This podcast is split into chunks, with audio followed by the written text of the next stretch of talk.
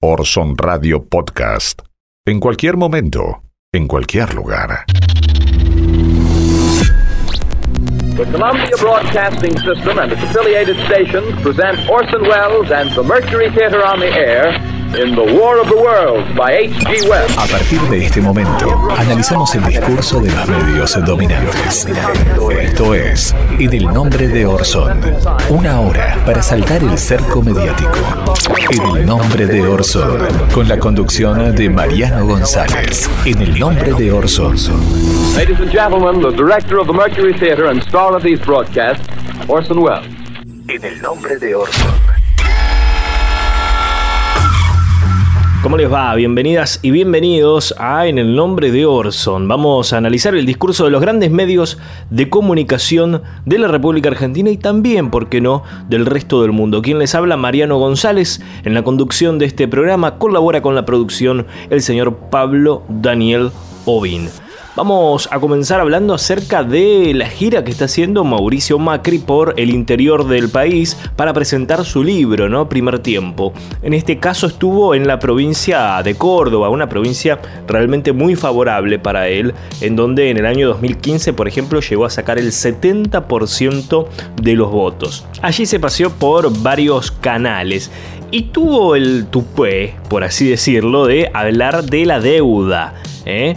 O sea, el tipo nos endeudó hasta la médula y ahora estamos tratando como argentinos de solucionarlo y critica, critica que se busque mejorar las condiciones para nuestro país. Habló del estatuto, por ejemplo, ¿no? Increíble que haya hablado de eso, el estatuto del Fondo Monetario. Vamos a escucharlo y después profundizamos en este punto.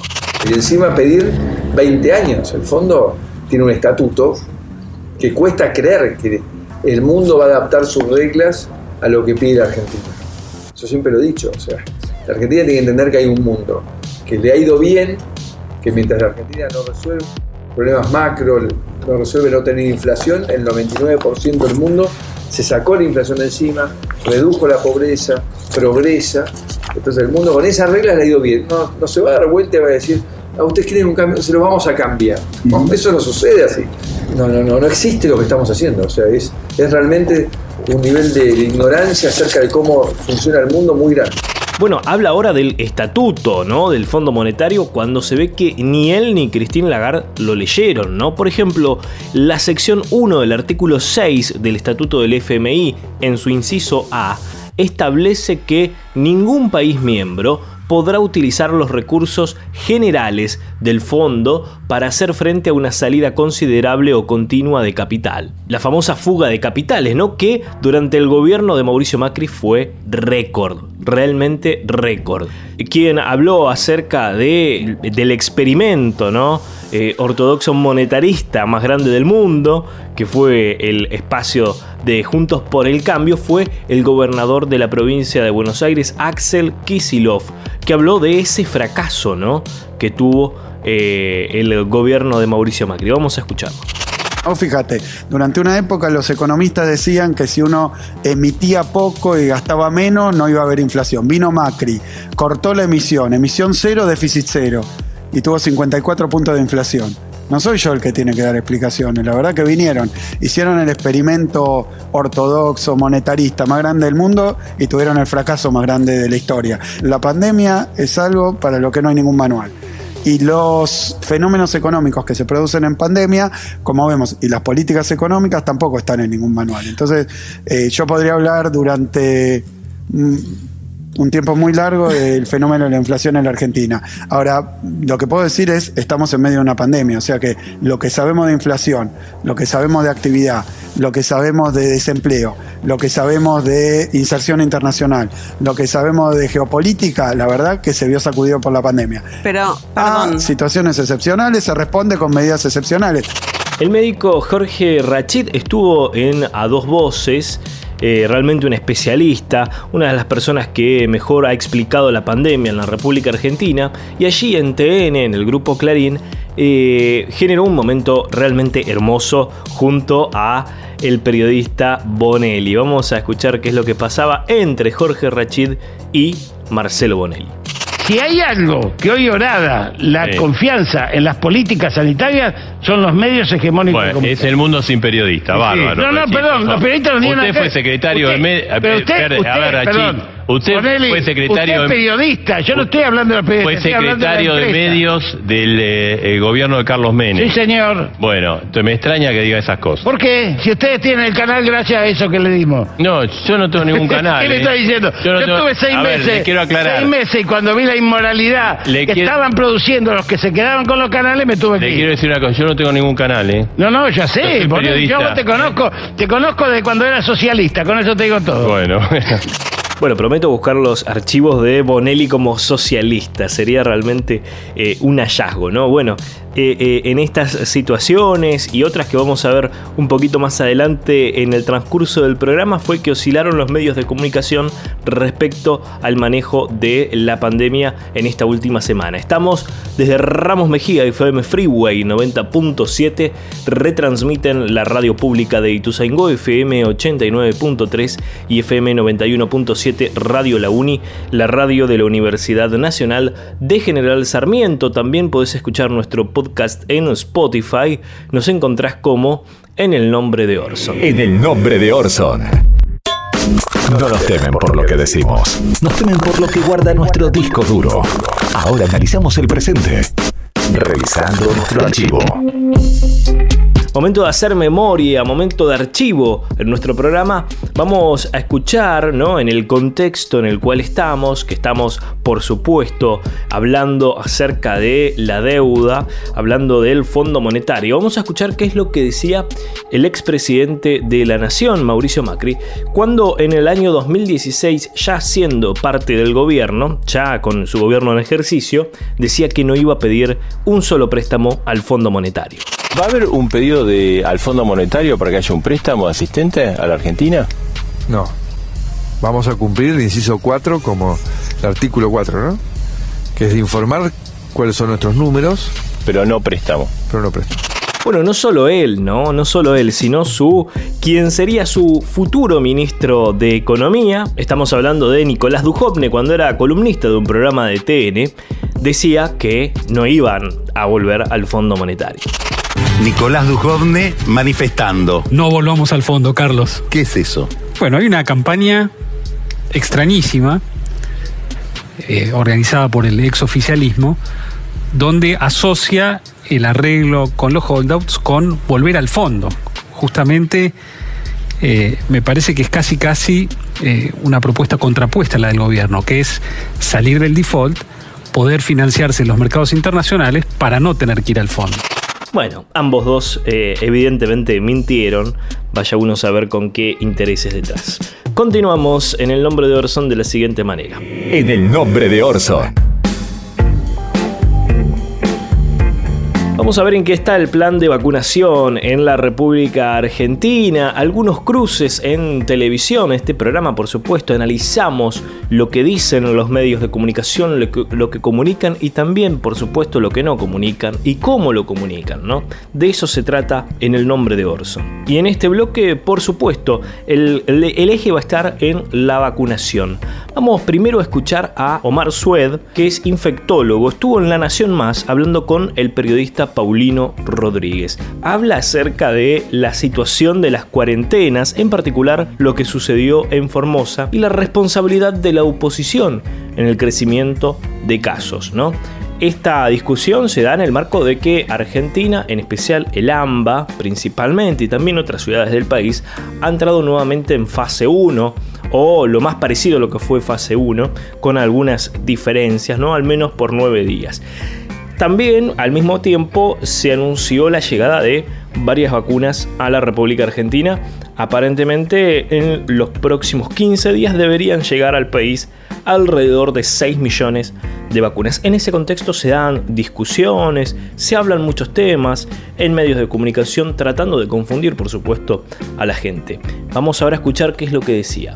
Omar Sued, infectólogo, hablando con Paulino Rodríguez en La Nación Más, hablando específicamente, en este caso, de lo que pasó con las cuarentenas en el interior del país y en particular en Formosa. ¿Qué responsabilidad tiene la oposición en el crecimiento de los casos? Un cruce más que interesante.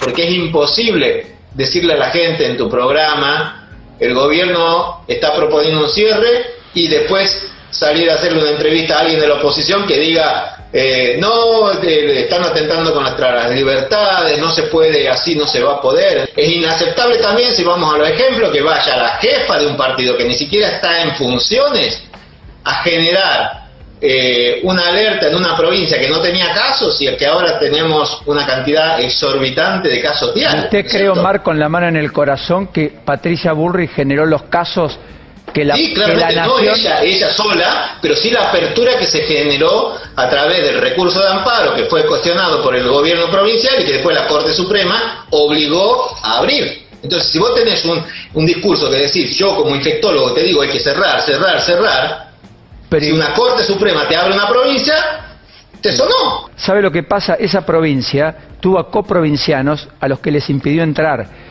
Esa provincia generó un recurso de amparo porque había personas que estaban en la ruta sin poder ingresar a su lugar de residencia y la Corte intervino, como interviene en cualquier país republicano, porque ejerce el control de constitucionalidad. No, no, disculpame, disculpame. La Corte no interviene ni en Ginebra, ni en, ni en Alemania, ni en Estados Unidos, no intervino. ¿Cuál es la autoridad sanitaria de un país? ¿Cómo la Corte Suprema se asegura que toda esa gente que entró no infectó? ¿Cuáles han sido las, cuáles han sido las prerrogativas que se han tomado y los controles que se han tomado para que eso no genere aumento de casos locales? Entonces, no digamos, digamos las cosas enteras. Realmente estuvo mal. Realmente, sanitariamente, estuvo mal porque si no, hoy Formosa estaría como Jujuy, como Salta o como Misiones, como las provincias que no están en, digamos, rodadas. Y mucho menos todavía porque tenía mucho menos casos hace un mes. Una de las principales líderes de la oposición, Patricia Bullrich, estuvo en el programa de Romina Mangel en A24 y tuvo un cruce más que interesante con Javier Calvo, ¿no?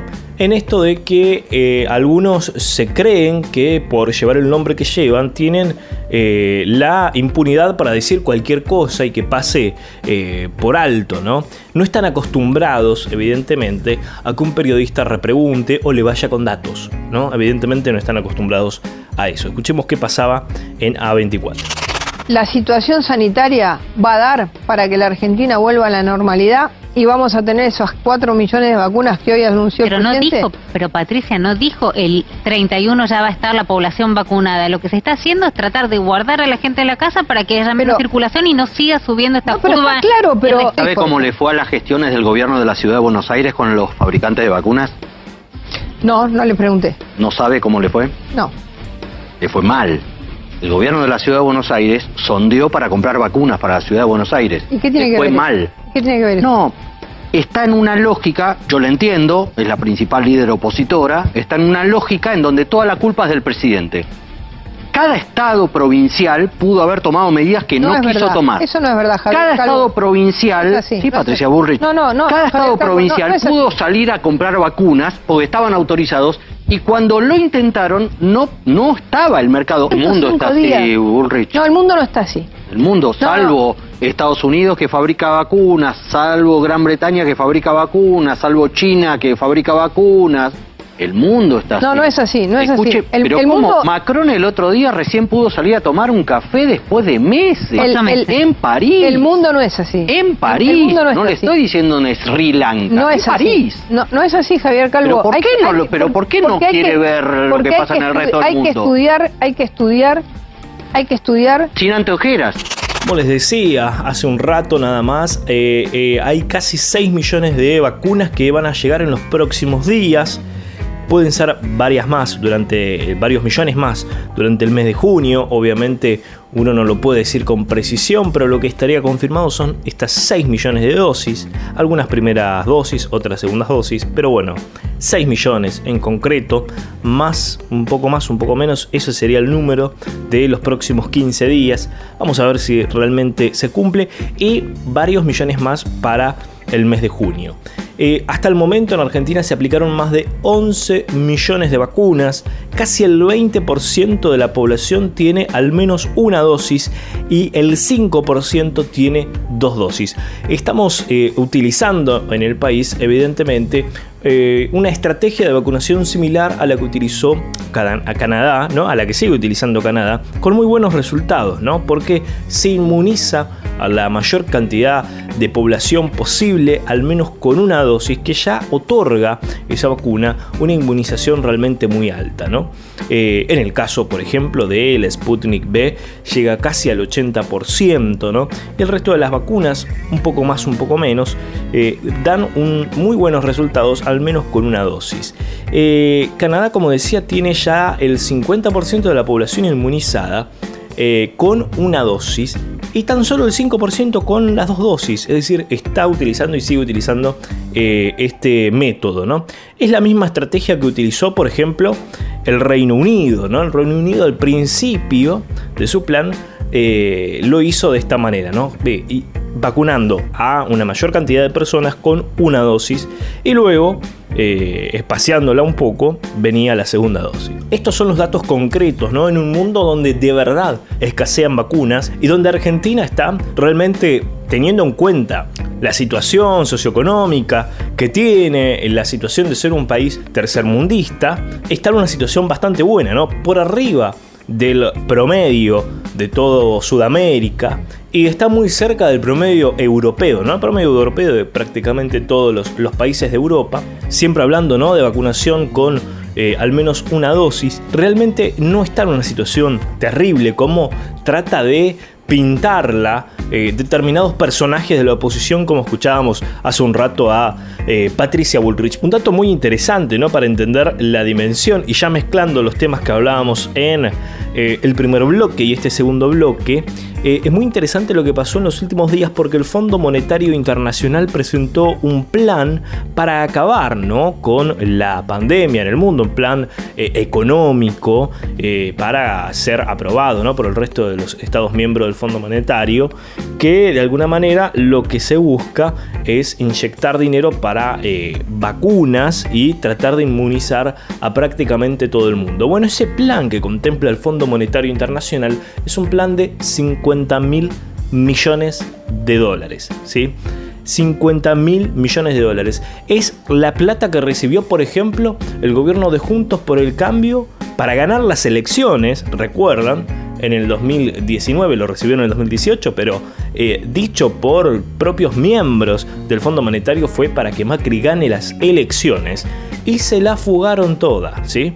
Es decir, el FMI presentó un plan para acabar con la pandemia de 50 mil millones de dólares, lo mismo que le prestaron a Macri, y es la plata que Argentina se la pedaleó en un año y medio. Realmente no entiendo cómo a veces les da la cara para hacer los planteos que hacen. Estamos hablando de unos cara de piedra realmente fuera, pero fuera de serie. En el nombre de Orson.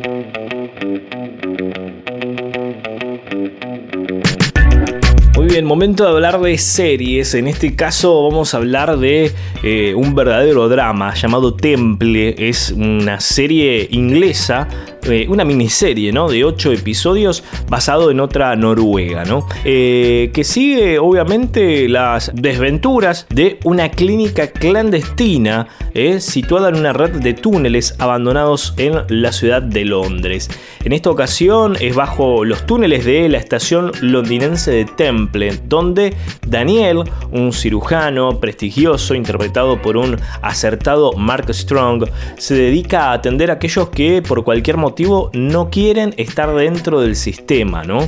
Eh, entre ellos, por supuesto, eh, delincuentes. Para ello contará con la ayuda de Lee, que está interpretado por Daniel Mays, que proporciona la logística necesaria para los operativos. durante ocho episodios. La serie escrita por Mark Rowe nos lleva por una historia en la que veremos hasta qué punto llegaría nuestro protagonista por arreglar una gran tragedia personal que obviamente si la miran van a saber de qué se trata, ¿no? Está muy bien interpretada, tiene una fotografía increíble, una gran serie, la pueden ver a través de DirecTV Go o por alguna página ahí en internet.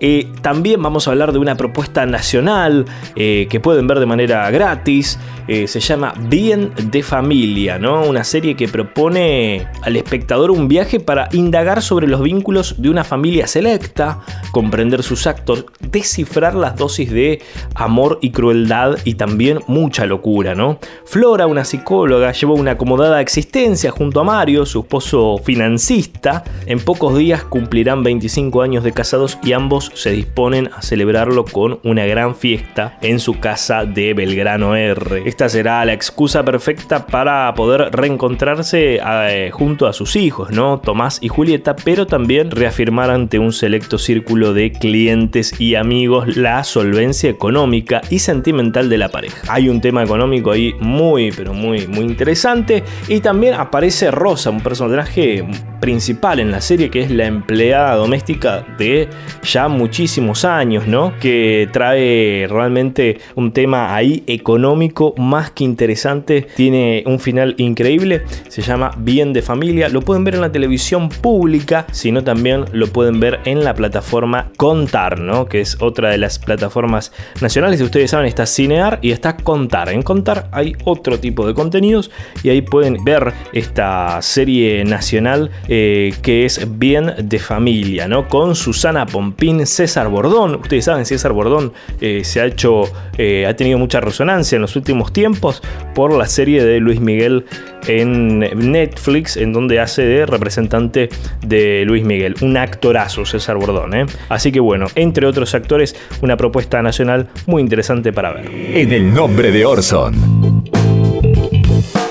Momento de hablar de fake news y tenemos que decir que C5N no publicó un zócalo que dice no cae el Bitcoin, se aprecia el peso, ¿no? Esto circuló muchísimo en los últimos días. Estaba por supuesto trucado, ¿no? En medio de la caída del precio del Bitcoin y a nivel internacional circula en Twitter un supuesto zócalo del canal de cable en el que se habría afirmado no cae el Bitcoin, se aprecia el peso, ¿no? Eh, la imagen está editada, la nota original es del año 2019, de octubre del 2019. Y en ese momento el Zócalo decía aumenta el interés de los argentinos por las monedas virtuales. Es una práctica muy habitual, ¿no? La edición de graph eh, de televisión para generar desinformación. Por otro lado tenemos que decir que es falso, que no esté probado que los niños propagan el coronavirus, tal como afirma un médico argentino en Suecia. Bueno, y también lo decía el jefe de gobierno de la ciudad de Buenos Aires. Circula en Facebook un video del médico Christian Duré que asegura que en los jardines de infantes del país europeo no se aplican protocolos sanitarios, ya que no hay evidencia de que el niño sea diseminador de esta enfermedad, ¿no? El COVID-19.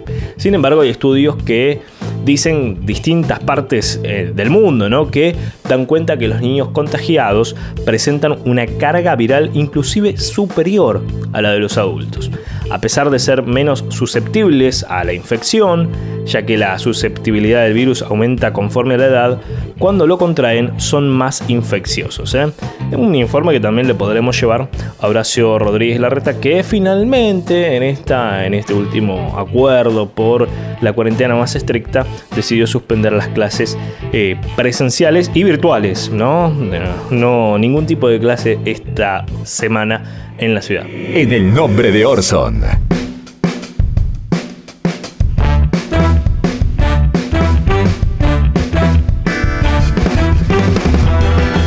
Último bloque en el nombre de Orson y vamos eh, con dos momentos de Canosa en la televisión, uno en su programa y otro en el programa de Luis Novarecio, ¿no? Eh, vamos primero a ver qué es lo que decía en su programa respecto a las medias, ¿no? En el, bueno, en el pase con Novarecio.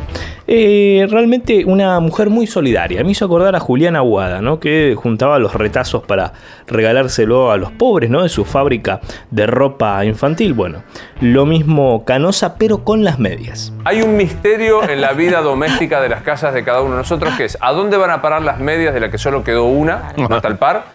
¿Y por qué las tapas del tupper nunca son las que corresponden al recipiente? Totalmente. ¿Sabes lo que hay que hacer con las medias que yo lo aprendí hace mucho tiempo? Viste que vos no sabés por qué, o sea, porque un calzón no te desaparece un tender, pero sin embargo, la media blanca nunca tiene el par, la media negra nunca Al tiene el par. fondo del lavarropa. Yo aprendí a hacer solidaridad. Yo antes tiraba la media, y vos decís, ¿qué hago con una Eh, media? sí. No. Y alguien que hace solidaridad me dijo una vez, nunca tires las medias y siempre lleva en la cartera.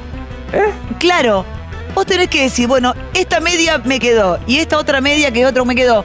¿Por qué las vas a tirar? Llévatelas en la cartera y siempre hay algún niño en la calle que, que se está bien. No, digo, viste que parece una frivolez y no, o sea, bueno, No, capaz que no vas a comprar medias para donar, o sí, comprás y donas, pero llevas siempre una y una. Y hay una, como una fundación que tiene que ver con eso. Y que, y que juntan medias de todo tipo y las donan y me parece que está, está bueno. Nah, qué mujer solidaria, la verdad que me conmueve lo de Canosa, ¿eh? Me conmueve. Eh, después estuvo en el otro programa de Novarecio, en, en- en América, en Canal América, en donde tiene un cruce realmente más que interesante con el actor Gustavo Garzón. Lo que no sabemos en Argentina es dialogar. O sea, yo, digamos, a mi programa de tele, yo llevo también al oficialismo. Capaz que menos, porque tienen más prejuicios, pero los llevo. Y son tipos... con- Pero ahí tenés una manera, perdón, con todo, tenés una manera muy agresiva también. Tenés que ser más Si vos ponés el 5N, Yo ¿qué, ve- ¿con qué te eso, encontrás? Y bueno, pero es difícil que el opositor te, te acepte Pero es que no es si que vos yo, es lo que yo no, es que agredís, yo no lo hago para, es que yo, no- lo es que yo, basurás, es que yo no lo la hago para, no, es que ahí te equivocás. Yo no lo hago para lo que el veo ahí, no te opositor, para que el oficialista venga. Yo digo lo que siento. Pero ¿cómo hacía la casa de quien te está agrediendo, te está escupiendo en la cara, te invita a cenar? Vos No, decís, bueno, no, perdóname, no, la verdad que no con comparto, respeto. no comparto, Pero es- eh, no, no es comparto porque además tu, tu todas las personas que vienen al programa son Pero súper no es- respetadas. yo no estoy de acuerdo, ni estoy de acuerdo en que el gobierno ha manejado mal la pandemia. No estoy de acuerdo. ¿Vos el pensás eso? vacunatorio VIP te parece que estuvo No, bien. estuvo que mal, Zanini, eh, que pero Zanini no, diga, no, es- perdón, no, pero que Zanini diga que Bueno, la no, vacuna no, no, es el país no número pudo. 20 Ahora, en cantidad de vacunas del mundo. ¿No te parece algo meritorio? ¿Lo podés ver como un mérito? A No, ver, no cuando podés. escucho a Zanini Bueno, que es el no, pero para, para, no, no, no escuchá. Es algo Cuando- que el país ha conseguido ser uno de los países con más cuando- vacunas del mundo y no lo pueden escuchá, ni siquiera decir que bien. Cuando hay un No, montón de pero- gente que se murió y que no pero se pudo eso vacunar. desmerece la gestión de gobierno. La gestión de gobierno que mucho más grande, un presidente negociando Digo, la para, deuda. digo, es Eh. una cuestión moral. Eh, Sí, a sí, ver, sí, sí, sí, si sí. no vemos ninguno Para de mí los la gestos- moral es muy y así te importante. y así te puedo decir Pero de la misma de- manera de- de- juzgás la pero- moral del gobierno de A ver, Cambiemos. pero- Sin duda. De la misma Totalmente, y lo manera. hacemos en el de pa- pase y del todos los- espionaje que decís. Todos los días lo Del discutimos en el espionaje. pase Yo y te digo, más, bueno, hablemos la media hora del de- espionaje Pero hablemos- la media hora de la vacuna de-. Pero hablamos, si querés hablamos de la, ¿Le del el lícito el blanqueo espionaje, toda la, la el el blanqueo partido judicial, el blanqueo? Pero cada proyecto político tiene gente mejor y gente peor. Es imposible, son seres querés que te humanos. diga, hoy yo el no me tema es siento si vos representada por apoyás un proyecto político u otro. Otro gran momento de la televisión en estos últimos días. Esto fue todo. Hasta aquí en el nombre de Orson estuvimos desde Ramos Mejía, FM Freeway 90.7, retransmiten la radio pública de Ituzaingó, FM 89.3 y FM 91.7, Radio La Uni, la radio de la Universidad Nacional de General Sarmiento. Nos reencontramos la próxima semana. Chau. Esto que acabas de ver es una visión, una opinión, nuestra interpretación de la realidad. Es nuestra verdad, pero no es la única. Hay diferentes miradas sobre los hechos. Nosotros elegimos qué contarte y cómo. Seleccionamos imágenes y testimonios, como lo hacen los medios, que de un hecho construyen la noticia. Los medios de comunicación eligen qué contarte y son responsables de lo que dicen, como nosotros somos los responsables de lo que dijimos en este programa. Orson Radio Podcast. En cualquier momento, en cualquier lugar.